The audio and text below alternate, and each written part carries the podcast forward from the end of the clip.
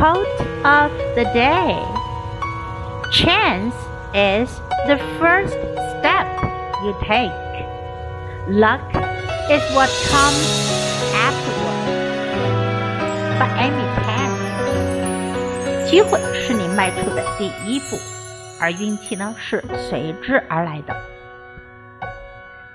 Chance is the first step you take. Luck is what comes afterward. Word of the day. Afterward. 之后，后来。